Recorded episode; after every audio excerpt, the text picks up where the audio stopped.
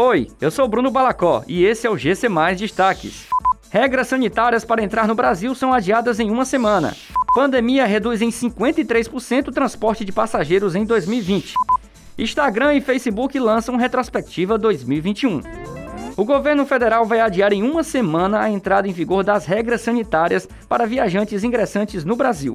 O motivo foi o ataque cibernético a sites, aplicativos e sistemas do Ministério da Saúde ocorrido na última sexta-feira.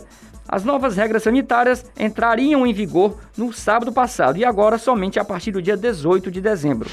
Ao longo de 2020, voos regulares transportaram 44 milhões 140 mil passageiros no Brasil e pouco mais de 282 mil toneladas de carga foram movimentadas entre aeroportos. Entretanto, o transporte de passageiros foi o mais afetado pela pandemia de Covid-19 no ano passado, com uma redução de 53%, enquanto a queda na movimentação aérea de cargas foi de 29,6%.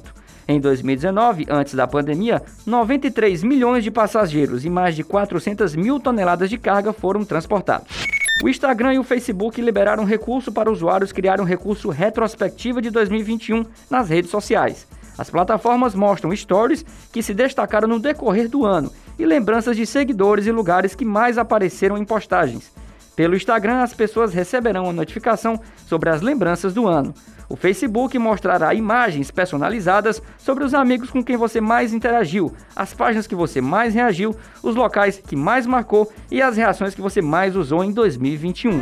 Essas e outras notícias você encontra em gcmais.com.br. Até mais!